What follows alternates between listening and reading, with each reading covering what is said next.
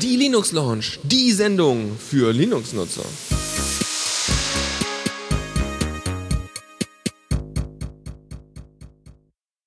Hallo und herzlich willkommen hier zur Linux Lounge auf The Radio CC.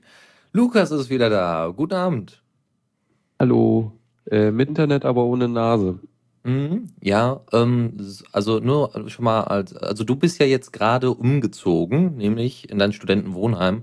Und das Internet ist jetzt nicht so super. Aber wir versuchen trotzdem hier die Sendung zu machen. Das heißt, äh, solltest du mal zufällig weg sein, nicht schlimm, kriegen wir hin. Und dann sagst du einfach Bescheid und äh, dann wissen jetzt unsere Hörer auch Bescheid. Genau. Wenn das Internet gekappt ist, dann rufe ich dich noch an und sagte, hey, das Internet ist nicht mehr da. Ja, am besten. nicht mehr hören. Genau, und dann äh, am besten einfach nur äh, Anrufbeantworter anrufen oder sowas. Notfallplan.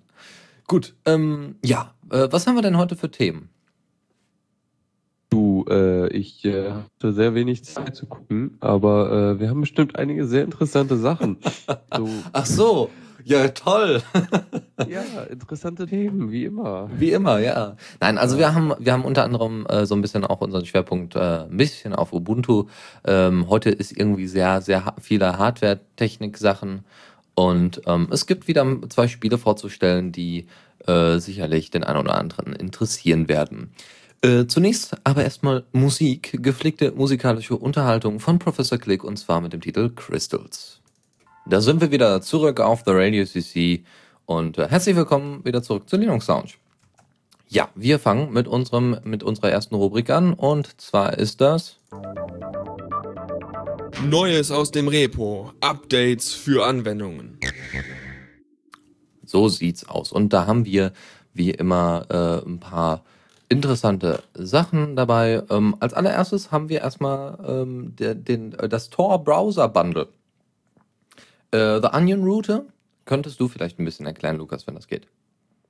Ja, äh, die dahinter, hinter Tor ist ja, dass, äh, oder da- das Problem, was man damit lösen will, ist, dass man äh, im Internet surfen will, aber nicht unbedingt äh, dabei äh, verfolgt wird.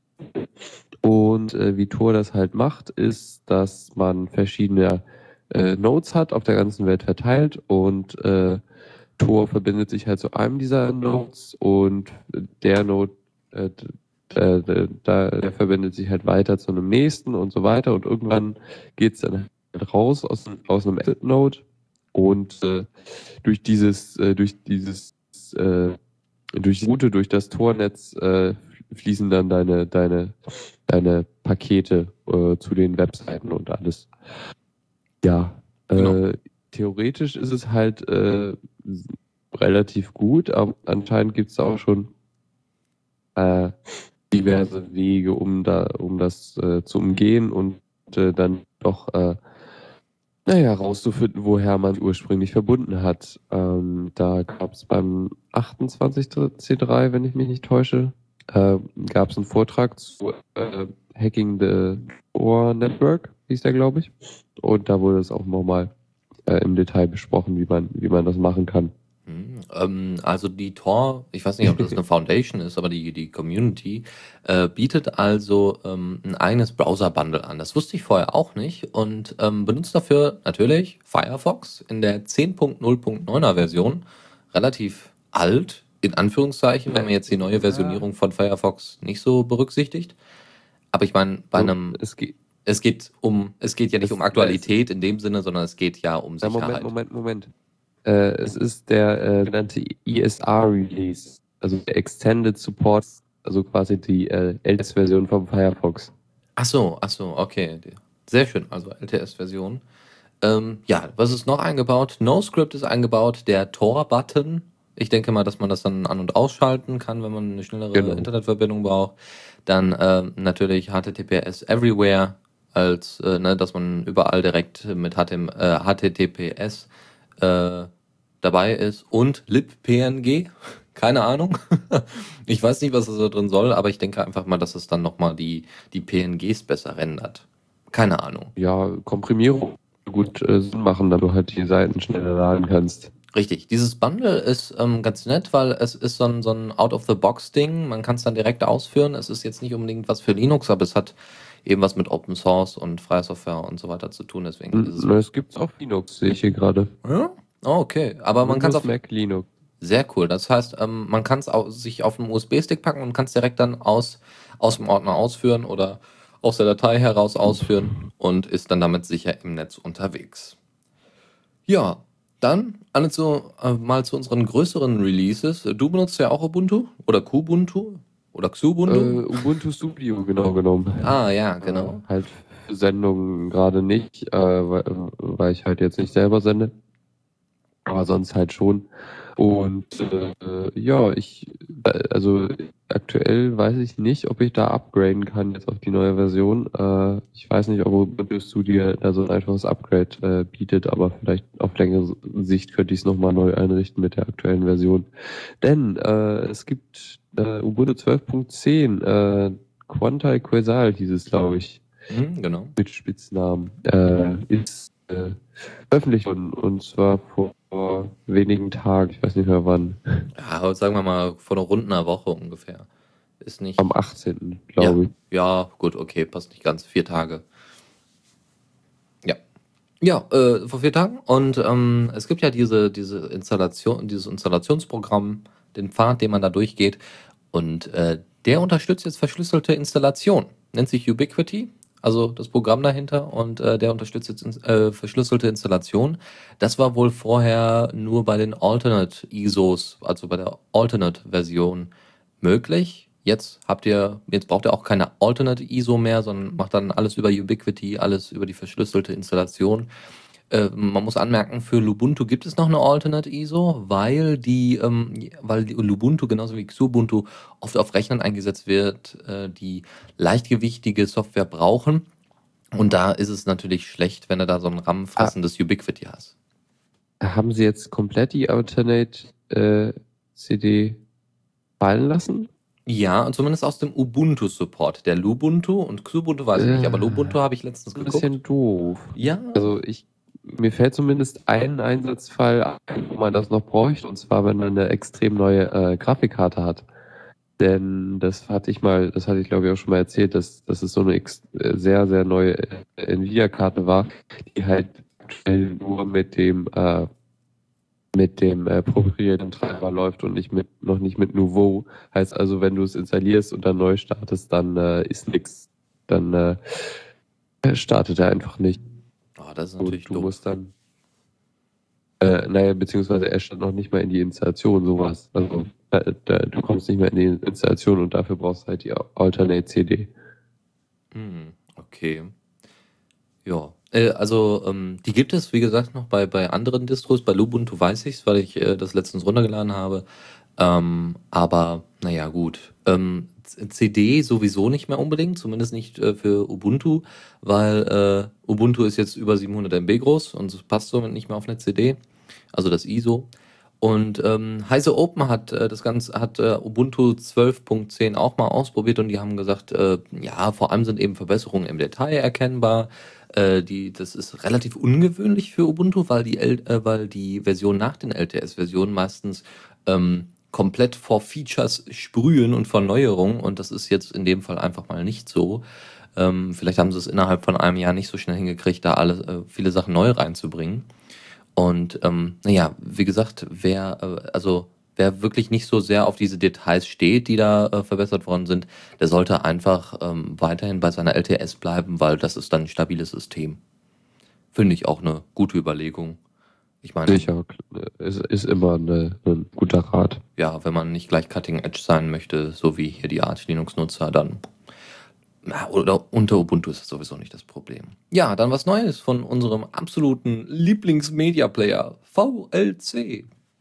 Ja, und der Release freut mich voll, weil das Feature, was ich äh, bei VLC jetzt nur noch nutze, das einzige, weil, also ich bin jetzt eigentlich fast auch komplett auf SM-Player umgestiegen für Videos, weil es einfach so viel äh, bequemer ist. Äh, aber der Blu-ray-Support ist bei VLC jetzt, äh, na, der ist noch einen Ticken besser als bei, beim, beim SM-Player. Okay. Und da nutze ich es halt noch. Ja, genau, die Version 2.0.4 ist rausgekommen von ja, VLC. Äh, Opus ist unterstützt hatten wir auch schon angekündigt, dass das kommen wird. Mhm. Äh, wie, wie gesagt, äh, Blu-rays werden besser abgespielt und äh, HTTP Livestreams, äh, kurz HLS, werden jetzt auch besser äh, supported. Ganz interessant, äh, dadurch, oder ich denke mal dadurch, werden jetzt auch YouTube und Vimeo-Views unterstützt. Also man kann direkt aus dem VLC streamen, und zwar von so, so den namhaften Portalen. Und das finde ich doch schon nicht schlecht. Ich, ganz ehrlich, ich werde das, glaube ich, gleich mal probeweise ausprobieren. Ähm, das könnte durchaus interessant sein. Das heißt, man spart sich auch die ganzen Werbeanzeigen, wenn man nicht schon einen Adblocker drin hat. Sollte man machen. Oder beziehungsweise die, die es noch nicht gemacht haben, lasst es. Ja, dann kriegen die ein bisschen Geld. Das ist schon ganz gut. Kleinere Blogs leben davon. Aber ähm, ja, warum nicht? Mal, ich, ich bin gespannt. Ähm, ich werde es gleich mal ausprobieren und dann kann man ja ein bisschen was darüber erzählen. Opus Support ähm, freut mich sehr. Ich hoffe mal, äh, ich bin auch am überlegen, ob wir nicht unsere Sendung auch unter Opus anbieten sollen und dann eben OGG weglassen. Nö, da, ich würde es einfach dazu packen, weil. Oh, äh, noch dazu, wie viele Dateien? Also ich meine, OGG. Äh, Das, das ist null Aufwand. Also der Aufwand äh, bei Auphonic tendiert gegen null, wenn du ein neues Format hinzufügst. Naja, unter Auphonic, aber das hochzuladen. Also für mich zumindest. Bei dir dann vielleicht nicht so unbedingt, weil du ja Ja, direkte Anbindung ich- an die Uni hast. Ich habe einen Uni-Uplink und der ist voll geil. Ach ja. Okay, das wär's zu VLC. Und dann etwas für die Programmierer unter uns, also dich, Git 1.8.0.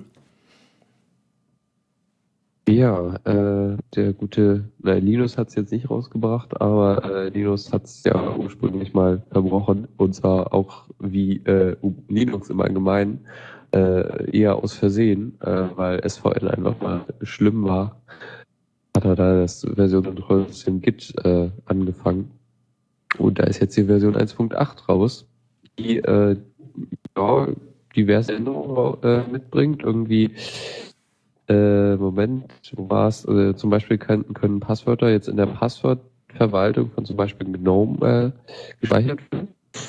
Äh, diverse Kommandos im Git haben neue Optionen bekommen. Nur so als Beispiel Cherry Pick, Rebase, DiffTool, Grab, Lock, Daemon und äh, ja, das war's. Äh, interessant finde ich noch den äh, die Release Notes, die sich eigentlich ganz witzig äh, lesen. Und zwar zum Beispiel bei äh, äh, hier, Git diff tool äh, dash dash dir diff äh, learn to use symbolic links to prepare a temporary copy of the working tree when available. Das hört sich doch ein wenig an nach Pokémon, oder? Wo hier äh, dein Pokémon hat eine neue Fähigkeit gelernt und kann jetzt äh, ja, was auch immer. Auch nicht schlecht. Ja, wer will der Allerbeste sein? Eine Sache noch, die aber erst im nächsten Release kommt, ist, dass das Verhalten von Git Push, also wenn man jetzt eine Änderung auf den äh, Server zurückpusht, äh, das Standardverhalten ist nämlich so, dass äh, wenn man nicht angeblicher Branch äh, äh, äh, hochgeladen werden soll, äh, ich ich, ich glaube, ich sollte das vielleicht ein bisschen erklären, oder? Ja, weißt du mal, was ein ein Branch, also äh, ja, verdammt, ich kann nicht. Also in so Versionskontrollsystemen hat man ja irgendwie so den Hauptzweig von Code und dann kann man davon abzweigen und das sind halt so Branches, äh, wo man dann mal so den Feature äh, entwickelt und das äh, dann halt dann in den Hauptcode wieder mit integriert, da, damit das halt nicht alles kaputt geht beim, beim Entwickeln. Und ja, wie gesagt, sonst war es halt so, wenn man Git Push einfach nur gesagt hat, dann hat er einfach alle äh, an Branches äh, hoch auf den Server hochgeladen, äh, sofern sie schon dort vorhanden waren. Oder nee, das war's. Und äh, das kommende Verhalten soll so sein, dass es nur noch in dem man gerade drin ist, in dem Branch. Hm. Und das kann man dann auch per Option ändern, aber das ist interessant, weil das nicht eher so die, äh, die Option oder das Verhalten, was man haben will. Ja. Ja. Also eher was für die Programmierer und deswegen äh, würde ich sagen, gehen wir mal zu, äh, könnte man jetzt schon mal, äh, zum Newsflash übergehen. Und zwar gibt es ein neues Raspberry Pi Modell. Und zwar das Modell B, das anstatt 256 MB jetzt 512 MB RAM hat. Also doppelt so viel.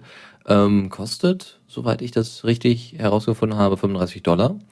Ähm, und äh, das wird jetzt wohl an alle Leute gesendet, die sowieso äh, das Model B äh, oder überhaupt äh, ein neues Raspberry Pi kaufen, weil es eben damit äh, viele Probleme gab. Die bisherigen Besitzer von, von einem Raspberry Pi äh, die bekommen natürlich keine neue Version, keine aktualisierte mit 512 MB.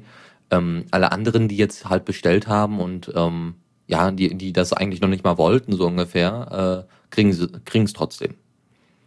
Das ist eine schöne Aktion. Ja, ich denke, dass das äh, wird auch ähm, viele Sachen ein bisschen flüssiger machen mit dem Raspberry Pi.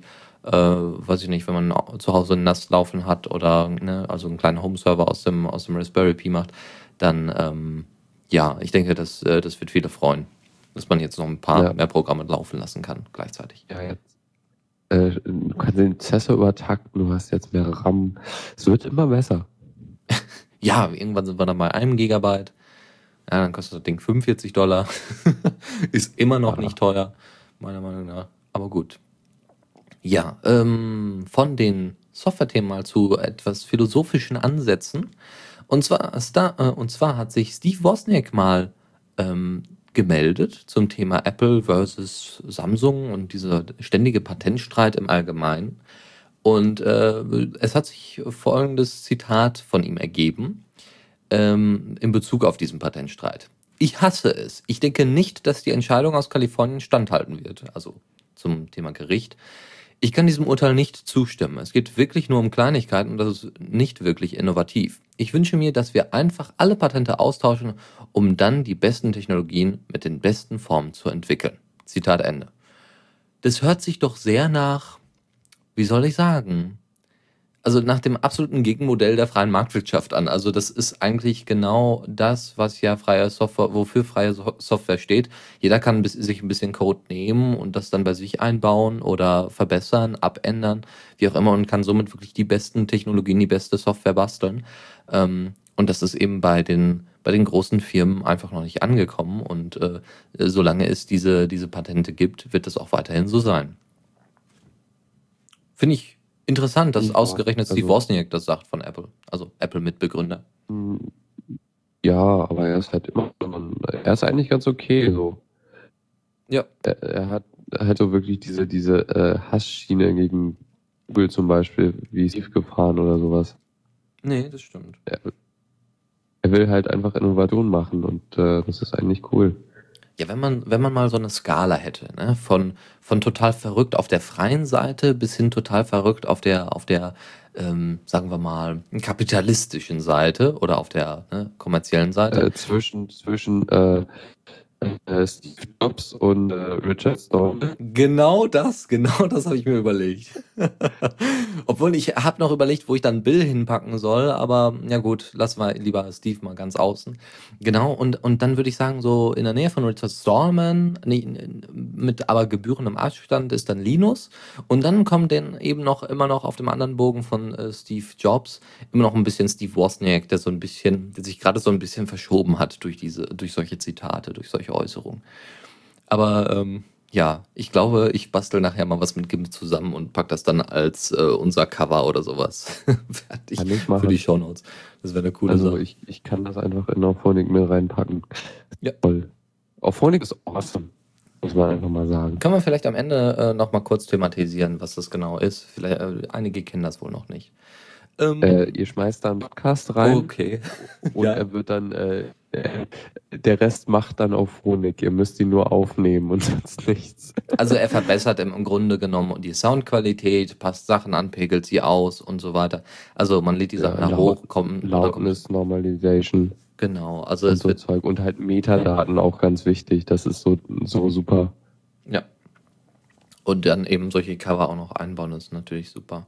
So, äh, und zwar Indie Royal macht Humble nach.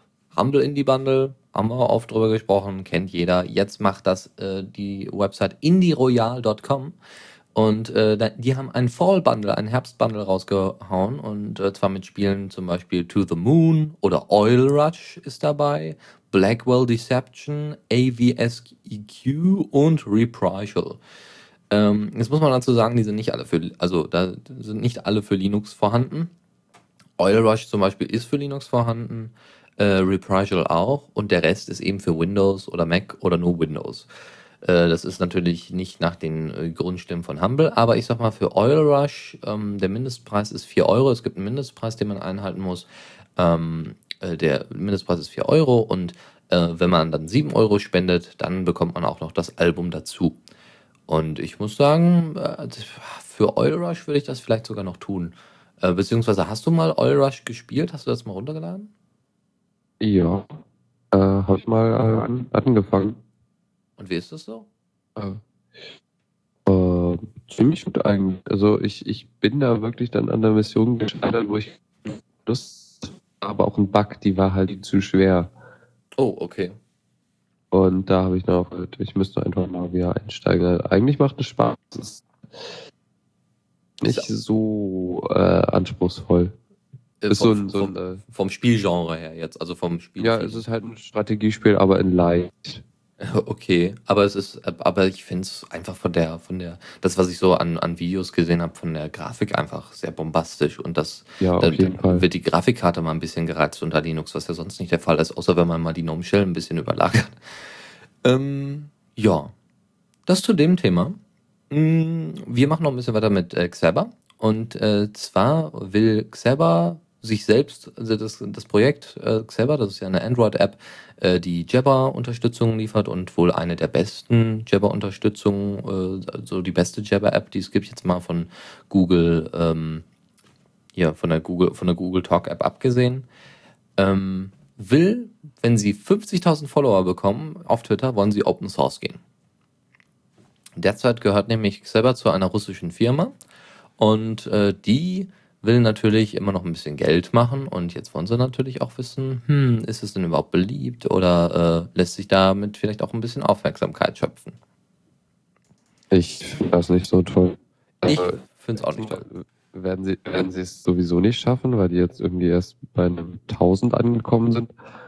Und also so, so es ist halt quasi eine, eine Paywall, nur halt eine, gegen, gegen Follow. Finde ich eigentlich nicht viel. Es ist eigentlich auf der ähnlichen Stufe wie was man irgendwie von YouTube kennt, so Sub oder äh, die Geschichten. Das Ich, ich genau. folge dir, wenn du mir folgst. Oder ich, ich, wenn du mir folgst, dann mache ich was Open Source. Das ist, na, Richtig. Ich denke, man sollte das aus Überzeugung machen und nicht äh, Und- nur um Aufmerksamkeit zu bekommen. Ja, und äh, das ist noch nicht mal offiziell bestätigt, dass sie das machen. Genau, das, Das war ist irgendwie über einen also- Twitter-Account oder so gerutscht. Genau. Aber sie haben auch irgendwie keinen Developer-Blog Blog oder sowas. Also da, da wurde, wurde glaube ich, einfach nur ein bisschen Aufmerksamkeit versucht zu schüren. Nun gut. Ich äh, würde sagen, wir machen mal hier eine kleine musikalische Pause und zwar mit Arcade Island und dem Titel Brand Ble Bender. Bis gleich. Wieder zurück auf The Radio CC zur Linux Lounge. Das war gerade Arcade Island mit Bender. Wir waren äh, noch bei dem Newsflash und der ist heute prall gefüllt. Gerade ging es ein bisschen über, um Xeber. Jetzt geht es um LibreOffice. LibreOffice boomt ist die großartige Aussage, die die Entwickler jetzt getroffen haben oder beziehungsweise die Document Foundation, die das auf ihrem Blog veröffentlicht hat. Und zwar ähm, haben sie mal so ein paar Zahlen veröffentlicht, warum das denn so ist und was das zu bedeuten hat, äh, diese Aussage. 550 Entwickler innerhalb von zwei Jahren arbeiten jetzt an dem LibreOffice-Projekt mit. In 100 verschiedenen Sprachen, das sind ungefähr 95 Prozent äh, Sprachanteil der Sprachen, die es überhaupt gibt oder die heute noch aktiv gesprochen werden. Dann ähm, äh, gibt es auch äh, dem, das ist auch alles Anlass gewesen ähm, in Bezug auf die LibreOffice Conference in München vom 17. Oktober, ähm, wo das dann nochmal vorgestellt worden ist und dass da sich noch mehrere Initiativen gebildet haben. Unter anderem hat sich jetzt die Stadt München ähm, nicht nur für Linux entschieden, sondern auch für LibreOffice auf Linux. Äh, LibreOffice wird also jetzt von, Münch, von der Stadt München auch noch offiziell betrieben als Word-Ersatz. Hinzu kommt, dass sich äh, sogar der französische Ministerpräsident, und damit ist nicht Hollande gemeint, ähm, hat sich äh, mit den Behörden für LibreOffice entschieden. Also äh, die Behörden haben überlegt, ob sie dann auf Word umsteigen sollten. Nein, es soll wohl bei LibreOffice bleiben oder es soll, äh, soll zu LibreOffice kommen.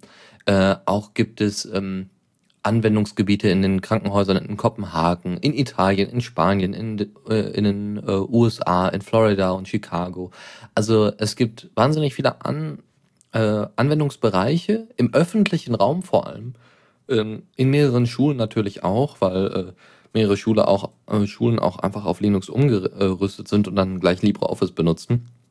Deswegen ähm, im Allgemeinen LibreOffice die Erfolgsstory schlechthin. Sehr, sehr cool. Also das ist, das ist ja nicht oft so, dass so ein Morg von irgendwas so viel Erfolg hat und quasi das ursprüngliche Projekt äh, komplett überrennt. Ja, also ich bin auch ziemlich überrascht. Obwohl man muss ja sagen, äh, es gab ja auch, äh, bevor Oracle, ich weiß noch nicht mal ob, ich glaube doch, bevor Oracle Sun gekauft hat, hatte Sun ja äh, Star Office veröffentlicht. Ähm, dann kam irgendwann von Star Office, wurde dann mehr oder weniger äh, ein Fork gemacht und dann gab es Open Office. Ähm, und dann kommt jetzt der Fork von LibreOffice. Also äh, ich denke, ein paar Leute müssen das noch kennenlernen, dass LibreOffice jetzt quasi der absolute Ersatz für Open Office ist. Aber dann haben die das auch alle drauf und ich muss sagen, auch designtechnisch so ein paar Verbesserungen, so ein paar Anpassungen, zum Beispiel bei, bei Impress, ähm, so ein paar Icons, die sie verändert haben oder sowas, auch, auch so ein bisschen den Aufbau, das haben sie schon nicht schlecht gemacht. Das, sie haben schon viele Sachen vereinfacht und es, es fühlt sich einfach an wie ein vollständiger Office Suite.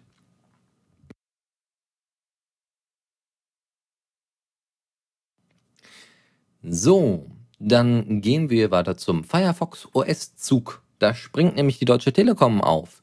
Äh, wir haben ja schon darüber berichtet, dass Telefonica, eine spanische, die quasi die spanische Telekom, sich äh, dafür ausgesprochen hat, Firefox OS auf ältere Smartphones zu bringen oder auf Smartphones, die eben nicht so eine Power haben.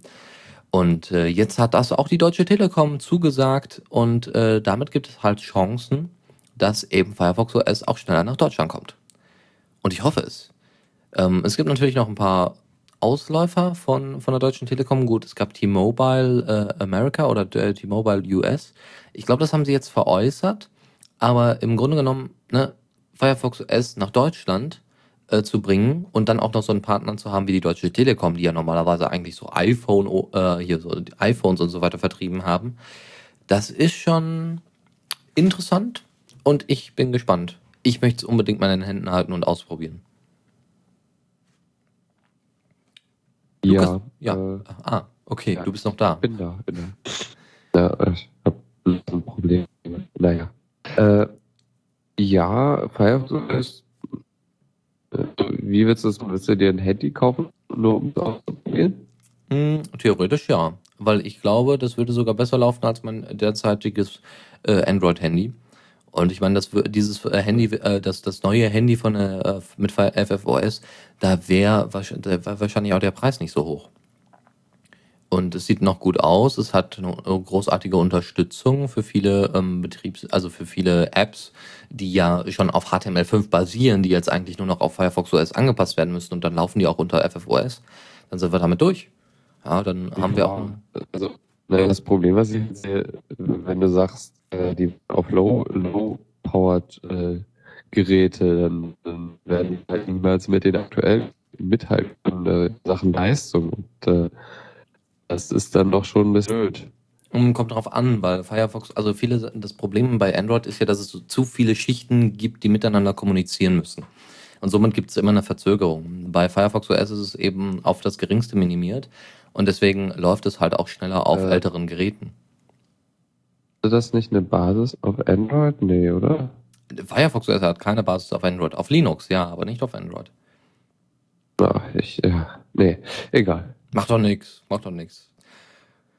Ja, Ubuntu und Windows 8, die stehen ja derzeit irgendwie so ein bisschen in Konkurrenz. Komisch, überraschend, ja. Neue Version von Windows 8, neue Version von Ubuntu. Ähm, jetzt hat sich Asus nicht ganz entscheiden können, aber erstmal für Ubuntu entschieden. Ähm, es gibt nämlich einen neuen Asus-Laptop, der äh, für Windows 8 angeboten wird und mit Ubuntu vorinstalliert. Ähm, Und zwar kostet der, der Lab, Asus Laptop mit Ubuntu 60 Euro weniger, was ich ziemlich cool finde. Ähm, das Ding hat 2 GB RAM äh, oder 4 GB, je nach Wahl. Dann äh, hat das auch nur so ein 12, 12 äh, Zoll Display, also jetzt nicht für, ist eher, eher ein Netbook quasi, also so ein Netbook-Laptop, Netlob. Ähm, äh, 1,1 GHz Dual-Core, äh, 500 GB Festplatte, dreimal USB, HDMI, Ethernet, Wi-Fi. Und ab dem 26. Oktober soll das schon in Deutschland erscheinen. Ähm, so wie man das von den Fotos her sehen konnte, ist es wohl ein komplettes Aluminiumgehäuse, könnte also vielleicht für den einen oder anderen ein Ersatz sein, der jetzt eher äh, mit dem MacBook Air geliebäugelt hat oder eher mit so einem, mit so einem 13 Zoll MacBook, äh, sich einfach das hier zu kaufen, weil äh, von der Stabilität her, denke ich, kann Asus da ganz gut mithalten, wenn das komplett Aluminium ist. Ähm, nur, dass es eben halt nicht so viel Leistung hat, ne, das ist wirklich dann eher für Büroanwendungen gedacht. Wie gesagt, Ersatz für MacBook Air wäre es vielleicht. Ansonsten äh, bietet Asus im Allgemeinen wohl noch weitere Asus, äh, also noch weitere Ubuntu-Laptops an. Das könnt ihr euch dann nochmal im Detail dann anschauen. Das war jetzt nur mal ein Beispiel. Wir haben mal über Migo gesprochen. Migo ist ja irgendwie zusammengestürzt, nachdem Nokia gesagt hat, nee, wollen wir nicht, nach einem Handy äh, mit der, mit der Migo-Unterstützung, mit dem Migo-Betriebssystem. Das hat nicht so funktioniert, das hat nicht so eingeschlagen wie eine Bombe, deswegen machen wir das anders und lassen das Projekt komplett fallen. Viele Leute von Nokia sind dann rübergegangen und haben gesagt, ja, wir wollen aber weitermachen und haben das Yolla-Projekt ins Leben gerufen. Und äh, zwar soll jetzt am 21. November die erste Yolla-Version veröffentlicht werden. Es gibt schon eine Launch-Party, ähm, da soll das Interface, die Apps und das SDK vorgestellt werden. Äh, auch der erste Device, auf dem Yolla dann tatsächlich läuft. Ähm, die Nutzer selbst dürfen noch nicht so wirklich die Hände, also die Nutzer können Yolla wohl noch nicht benutzen mit der ersten Version, weil ähm, das erstmal ja, weil das erstmal eher im theoretischen Sinne gemeint ist. Also es wird wie ein Device vorgestellt, aber den wird es noch nicht zu kaufen geben. Äh, das wird erstmal probeweise darauf installiert, um es vorführen zu können.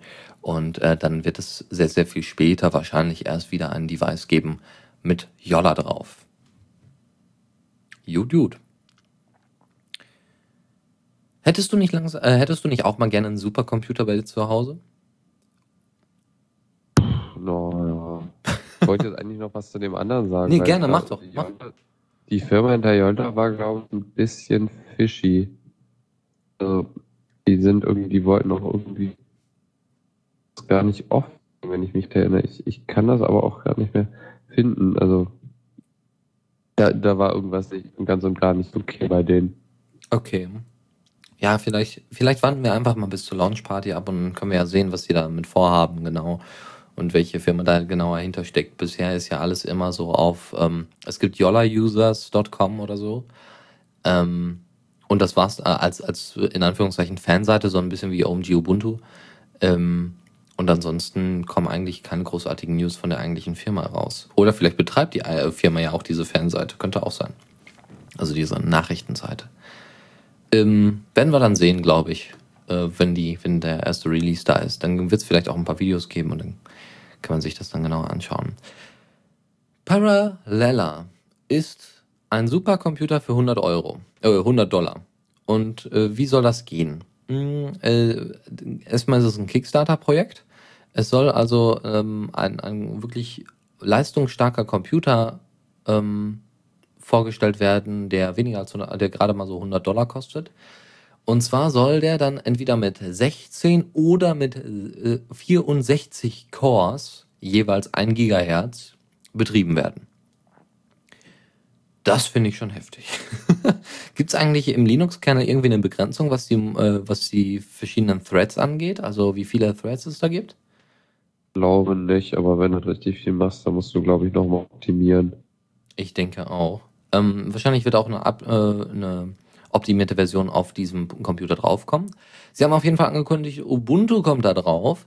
Das Ding äh, nimmt 5 Watt ab, also ist quasi so eine Art ähm, Mega Raspberry Pi. Ja? 1 GB RAM ist dabei, Micro SD, USB 2.0, Ethernet, HDMI, wie gesagt 5 Watt Verbrauch mit Ubuntu drauf.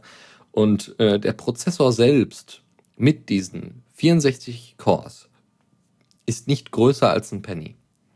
Oder als ein Dollar-Cent. Das ist schon sehr beeindruckend, äh, wie viel Technik jetzt so ein bisschen äh, in, so einem, in, so einem kleiner, in so einem kleinen Chip äh, sein kann. Wie gesagt, das Kickstarter-Projekt läuft noch und braucht auch noch ein bisschen Unterstützung und ich bin mal gespannt, wenn es dann released wird. Ähm, das ist dann auch für, von einer Firma, die sich eben damit beschäftigt, eben sehr, sehr kleine Sachen zu produzieren, also sehr, sehr kleine Prozessoren, immer wirklich das Maximalste rauszuholen, ohne wirklich viel Verbrauch zu haben. Weder vom Strom her noch von sonstigen.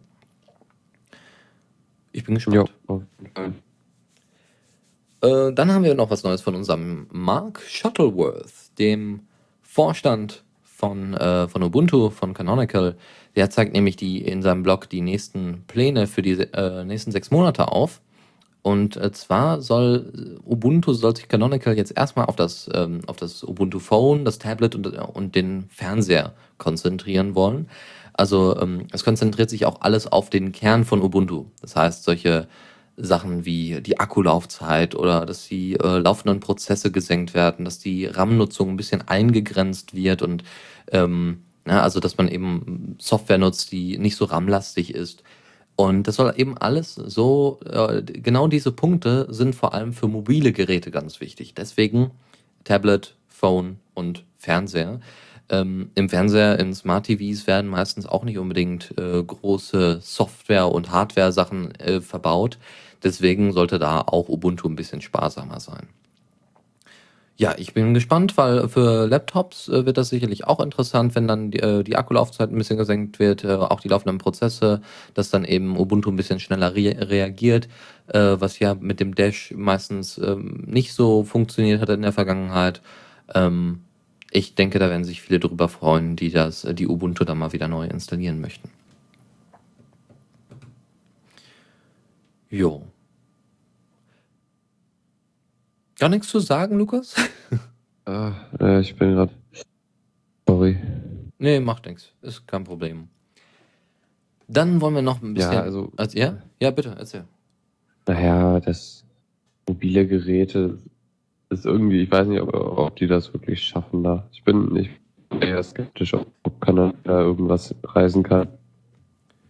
Ich finde zumindest den Ansatz, den sie hatten, so von wegen, wir überlegen mal, kein wirklich neues Betriebssystem auf den Markt zu werfen, einfach nur ein neues Handybetriebssystem, was irgendwie so ein bisschen nach Ubuntu aussieht, sondern wirklich zu sagen, wir bauen das auf Android auf, setzen direkt Ubuntu daneben und dann kann man äh, damit wirklich einen kompletten äh, Rechner steuern. Das finde ich schon sehr beeindruckend, die ja, ich, Vorstellung. Ich meine, dass, äh, dass äh, das wirklich das mobile Betriebssystem, was sie ja planen. Sie, sie planen doch keinen, sondern sie, sie wollen das doch in Kombination mit, äh, mit äh, Android ja doch, machen. Oder? Ist dann Pläne für so ein äh, also es Ubuntu for gibt, Phones? Ja, aber ich dachte, das wäre äh, das Ubuntu für Android. Ja, für Ach, egal. Okay. Dann äh, gibt es noch ein paar Nachrichten aus der Windows-Ecke. Warum wir das ansprechen? Naja, weil man sich dann so ein bisschen darüber amüsieren kann. Chip hatte auf der Seite mal die neue und angeblich fertige Skype-Version für Windows 8 getestet. Und wie soll man sagen, sie waren doch eher negativ überrascht. Also zuallererst muss man sich mit seinem Windows Live-Konto anmelden. Hat man also noch kein Windows Live-Konto, muss man sich auf jeden Fall damit anmelden. Anschließend muss man sich dann auch nochmal einen Skype-Account anlegen. Es ist aber wiederum auch möglich, sich mit einem Facebook-Account anzumelden. Ähm, die wichtigsten Anmeldedaten werden dann einfach übernommen und eigentlich sollten ja dann die Kontakte synchronisiert werden. Also von Facebook zum Beispiel oder eben aus dem, aus dem also vor allem eben von Facebook. Ähm, das haben die ausprobiert und so wirklich hat das nicht funktioniert. Also die, diese, diese Kontakt, der Kontakteaustausch zwischen Facebook und Skype, das funktionierte überhaupt nicht auf dem Windows 8 Tablet und ähm, oder unter Windows 8 im Allgemeinen. Um, und äh, sie haben dann mal bei Microsoft äh, Bescheid gesagt, ey Leute, das funktioniert gar nicht. Und die so, ja, wissen wir, ist gar nicht offiziell unterstützt. Ja, warum ist dann das Feature so, ne? Also warum gibt es dann überhaupt die Möglichkeit, dieses Feature auszuwählen? Warum hat man das nicht ein bisschen versteckt erstmal und äh, kann dann später die Buttons mit einbauen? Gab es erstmal keine Antwort großartig drauf. Äh, die einzige Alternative, die es dann dazu gibt, eben die ganzen Kontakte manuell einzutragen. Und ähm, wie schön Sie das dann beschrieben hatten äh, bei Chip, äh, wir hatten einfach nicht die Zeit, alle Kontakte einzeln einzutragen und haben das dann also erstmal gelassen. Dann äh, hatten Sie noch Folgendes geäußert, folgendes Zitat. Im Bestreben, eine möglichst aufgeräumte Benutzeroberfläche anzubieten, ist Microsoft weit übers Ziel hinausgeschossen. Wichtige Funktionen sind an Orten und in Untermenüs versteckt, an denen Sie nur durch Zufall äh, an, an denen Sie sie nur zu, durch Zufall finden, wenn überhaupt. Einige Funktionen wie die Importfunktion für Kontakte blieben unauffindbar. Also so aufgeräumt die Skype-Version auch aussieht, so von den Screenshots her, so unnutzbar ist sie wohl angeblich auch. Äh, aber es ist kein offizielles Release, also ich weiß nicht, ob man da jetzt irgendwie. Wie ist es kein offizielles Release? Oder? Ja, doch, es soll schon die finale, finale Version sein, bis auf ein paar Bugfixes, weil Windows 8 ist ja noch nicht offiziell draußen. Naja, ich weiß nicht. Naja, mal sehen. Und was wohl auch ganz schlimm ist, wenn man bestimmte Menüpunkt, äh, Menüpunkte ansteuert, dann öffnet sich der Internet Explorer. Das heißt, wenn ich auf, wenn ich auf meinen Skype-Account gehe, da steht ein Konto und ich will was am Konto ändern, werde ich weitergeleitet in, auf den Internet Explorer, dann geht diese Seite, dann geht die Seite von äh, Skype auf und dann wird gesagt, ja, guten Tag, ähm, hier kannst du dein Passwort ändern. Dann bin ich auf der Skype-Webseite. Das macht überhaupt keinen Sinn. Anstatt das intern ändern zu können, im, in der App, zwingt man quasi die Leute dazu, den IE zu benutzen. Der, der das, das kennt man ja von, von mobilen Geräten, da wird das ganz gerne mal gemacht. Ja, also das ist. Also. Äh, das kann es echt nicht creepy. sein. Ja, Windows 8. Ich denke, sie werden an einer Klippe zerschellen. So wie das auch so im Hintergrund klang, also irgendwie Börsengangmäßig. Die haben wohl 25% äh, Gewinneinbruch bei Microsoft. Das sieht nicht gut aus. Ähm, die sind noch nicht bankrott, nö, aber was nicht ist, kann ja noch werden. Wir werden mal schauen. Ich würde sagen, wir machen noch ein bisschen Musik, ein bisschen Entspannung. Und zwar gibt es jetzt von Jonathan Dimmel You've Got It und dann sind wir gleich wieder für euch da. Das war Jonathan Dimmel mit You've Got It aus dem Album The Worst and the Best und wir gehen jetzt weiter zur nächsten Rubrik. Zockerecke. Spielen unter Linux. Wir spielen jetzt zwar, zwar nicht, zumindest nicht in der Sendung, sollten wir vermeiden. Trotzdem kommen wieder ein paar neue ähm, Titel raus, neue Linux-Spiele, diesmal von Obsidian. Obsidian, äh, die, die, ähm, dieses Programmier, diese Programmierfirma, Programmierfirma? Nein, diese Gaming-Firma, ähm, macht unter anderem die Fallout-Reihe oder die Neverwinter Nights-Reihe hat aber auch Spiele wie Alpha Protocol oder Dungeon Siege veröffentlicht. Und ähm, hat jetzt, äh, nachdem sie dann ein Projekt mal angefangen hatten, das sich äh, Project Eternity nennt, so heißt das Spiel, was dann bald äh, für Linux rauskommt, ähm, haben das dann auf Kickstarter gepackt und äh, alle fanden es so toll, dass sie äh, erstmal 4 Millionen, ein, 4 Millionen Dollar eingenommen haben, anstatt 1,1 Millionen, die sie eigentlich nur gebraucht hätten. Und deswegen wird also wirklich für alle für, für alle äh, Plattformen wird das dann veröffentlicht werden. Zudem ähm, ist das Spiel erstmal inhaltlich eher so im Fantasy-Bereich zu finden. Das ist Obsidian im Allgemeinen, Dungeon-Siege und so. Das, das findet sich da auch eher. Never, äh, Never Winter Nights. Das ist auch eher so Fantasy. Nur mit der Fallout-Reihe und mit Alpha Protocol, da sind sie dann so ein bisschen außer der Reihe. Ähm, ansonsten ähm, gibt es keinen Publisher. Also das geht, das ist dann direkt eine direkte Kommunikation zwischen Obsidian und den Spielern. Ähm, das Spiel wird isometrisch sein, ähm, also ein Rollenspiel sein, was äh, isometrisch ist. Das heißt, äh, das ist so eine Ansicht, wie man sie in Diablo findet. Und es ist fraktionsbasiert, wie man das eben von äh, WoW zum Beispiel kennt, ähm, dass man eben Horde oder Allianz ist. Und da gibt es dann eben noch mehr Fraktionen. Und kann dann äh, auch online spielen, so wie das, äh, wie das dargestellt worden ist. Ja.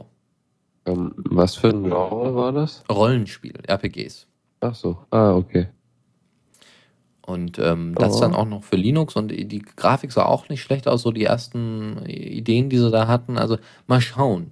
Ich bin gespannt. Jetzt haben sie die 4 Millionen im Sack und da können sie dann noch viel, viel mehr draus machen. Dann können sie vielleicht den Preis für das eigentliche Spiel senken oder so.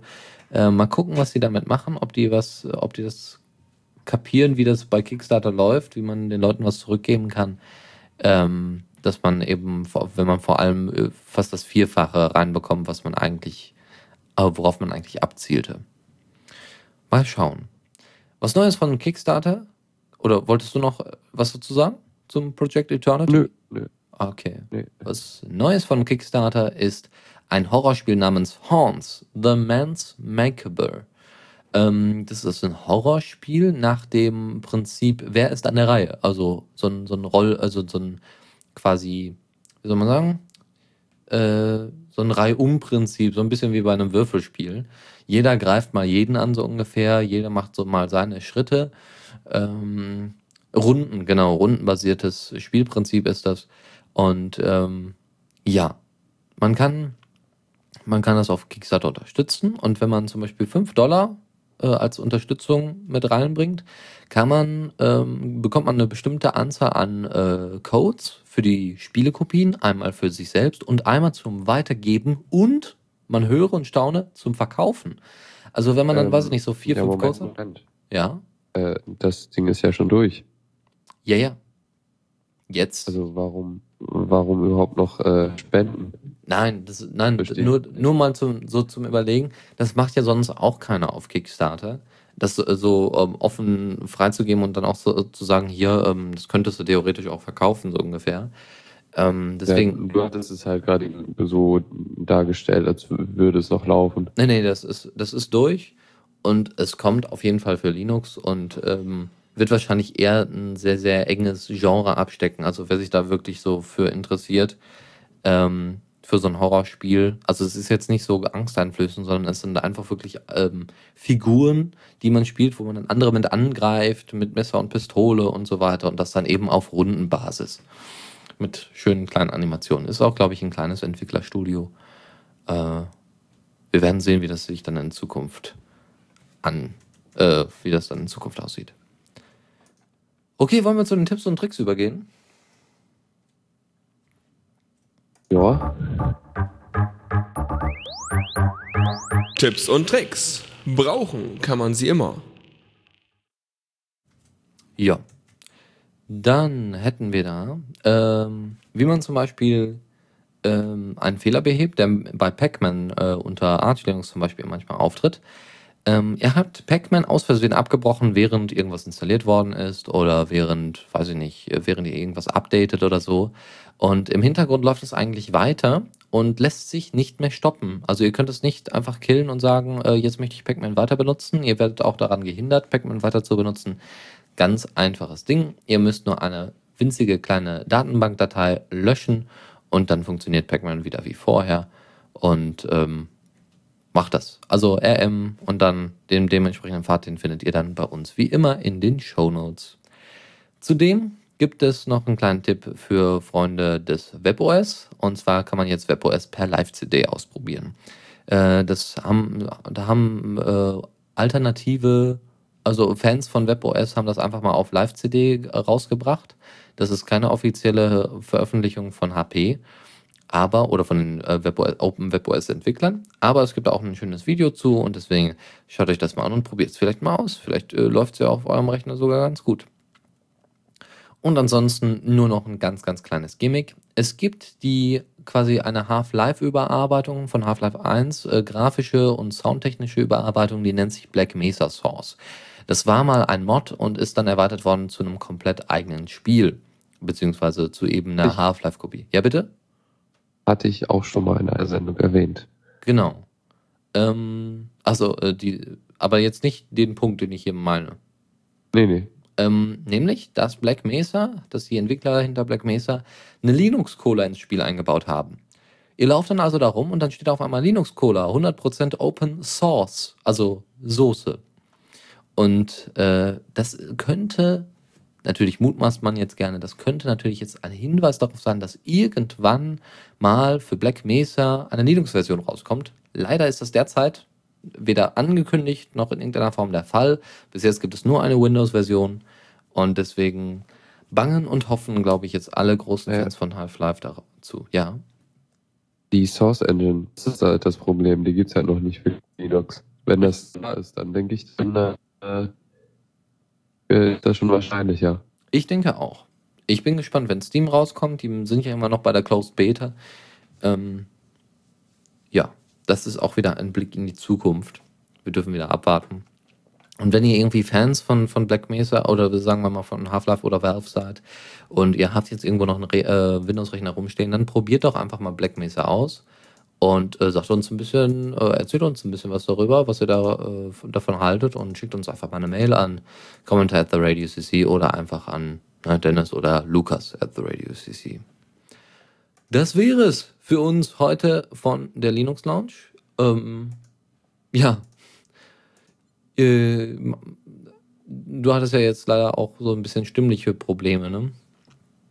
So ein bisschen erkältet bist du ja, Lukas. Ja, ja, es ist ein bisschen doof, aber ich hoffe mal, das liegt dann. Dann wünsche ich dir eine gute Besserung und dann, Danke. dann würde ich sagen, machen wir hier Schluss. Äh, wenn ihr, wie gesagt, immer noch irgendwelche News habt, die wir veröffentlichen sollen, irgendwelche Sachen, die, die top aktuell sind und die wir nicht mitbekommen, schickt sie uns an Kommentar at the Radio CC. Wir bekommen sie dann auf jeden Fall.